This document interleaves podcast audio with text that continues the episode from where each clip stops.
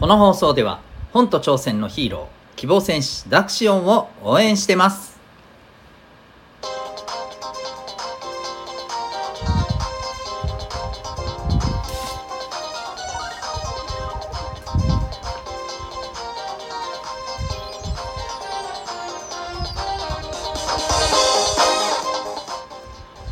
小中高生の皆さん日々行動してますか？あなたの才能と思いを唯一無二の生き方へ親子キャリア教育コーチのデトさんでございます。小中高生の今と未来を応援するラジオ「君 the NEXT。今日のテーマはですね映画を現実が超える？でございます。はい一体一体何の話やねんって感じですね。はい。えっと私時々ですねまああの宇宙の話をですねこう持ってくるんですけどもともと宇宙もの結構ね好きでして、はい、で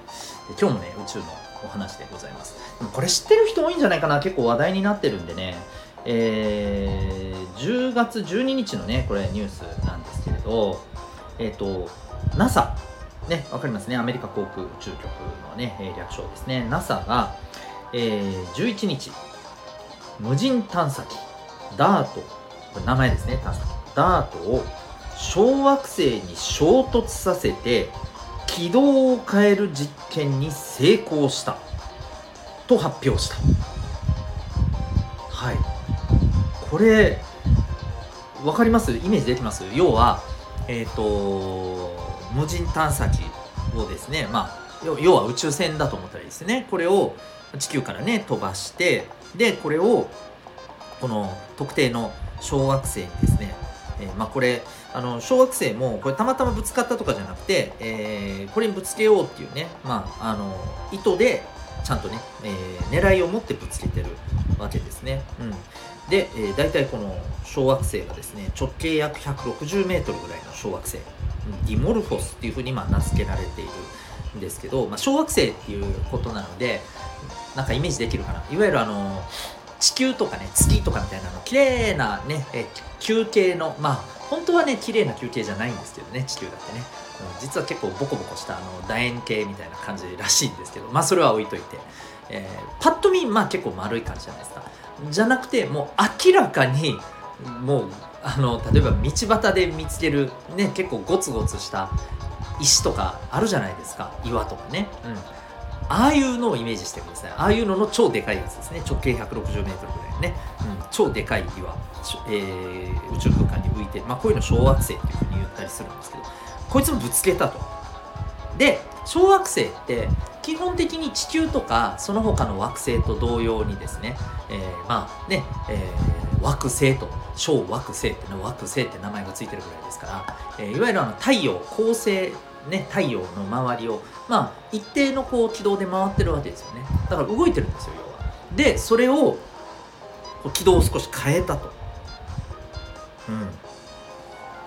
こういう実験をしたんですね。でこれにまああのひとまずこの軌道を変えるということができたよということが観測できた。これですね、えー、いわゆるどういうこと？でで何なの？っていうとこれいわゆるですね、早い段階でこういったことをやるやれるようになることでですねいわゆる相当もうむちゃくちゃでかい、えー、小惑星でない限りはですねいわば軌道を変えることによってもうなんとなく言いたいこと分かります？そうです。地球に小惑星が激突することを防ぐことができるというそういうお話なんですね。ここまで話を聞いてもしかしたらあれ？これって？みたいになんかピーンと来た人いるかもしんないけどそう。こういうね小惑星がね地球に接近してきて地球滅亡の危機みたいなのって過去にね結構映画で出てるんですよ。まあ私が知る限りで一番有名なので言ったらアルマゲドンですかね。ね。どんなふはいはいまあ歌はええわって感じですね。あの はいあの歌もね大ヒットしましたけどね主題歌もね。うん。あの まあえーと、ブルース・ウィリスさんっていうね、えー、まあ有名なね「あのダイ・ハード」とかそういったあの映画で、えーすごくね人気になった、まあ、有名なあの俳優さんが主人公で出てて、まあ、彼を含めたね宙飛行士が地球に接近するこの隕石をですね、まあ、どうにかね破壊、まあ、あれは破壊だな。破壊するっていうことでね。そう。あの、ね、挑んでいってね、まあ、最後はね自分の命をもうあのね命を使って、まあ、隕石を破壊すると、うん。ねまあ、自分のもうあの自分が犠牲になってこうどうにかしてね、えー、隕石を破壊する、まあ、あの場合は核爆弾を搭載して、まあ、それをねあのやるっていう形だったと思うんですけど、うんそうあのこれがですねもうあの人が乗ってね自分の命を懸けてとかじゃなくて無人探査機を「えいや!」ってぶつけることで、えー、軌道をねこうズズズズズズって変えることによって地球にぶつからないようにするこういうことが現実に可能なところにねなりつつあるってことなんですね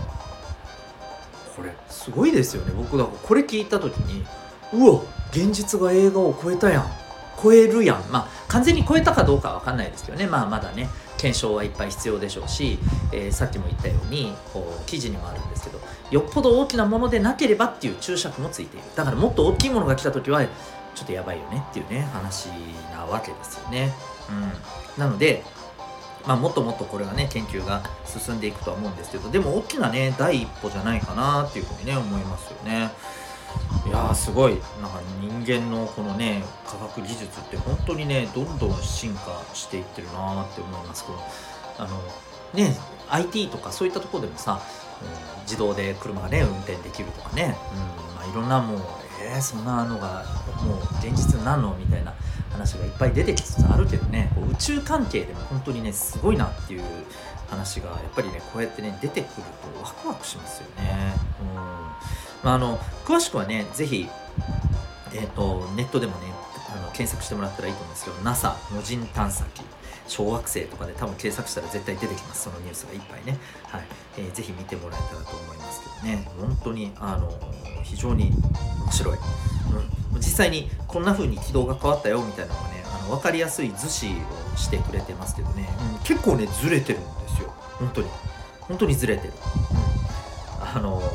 もともとこのぐらいのなんかあの円の軌道だったんだよっていうのがね、えー、ちょっとずれてねもう少しねグググって小さい円円の軌道にね変わっちゃってるんですよね。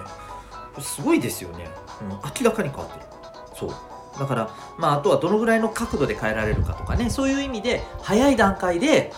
実施すればっていうね。だからそうなると例えばえー、もっと近くなっても、えー、軌道を変えられるのかとかね。あるいは、えー、かに早くこの地球に接近する小惑星を発見できるようなシステムを構築するかとか多分そっちの方にね、えー、まあまあもちろんそこもね進んでると思うんですよねきっとね、うんえー、そういう風になると思うんですがうーん非常にねワクワクする話だなと僕だけですかね。はい。めちゃめちゃおもろいなと思います。興味がある方はですね是非見てみてください。ということで今日はですね映画を 映画を現実が超えるということでまああの宇宙の話をね、えー、ちょっとさせていただきましたまあ何かのね、はい、興味関心のきっかけになれば幸いでございます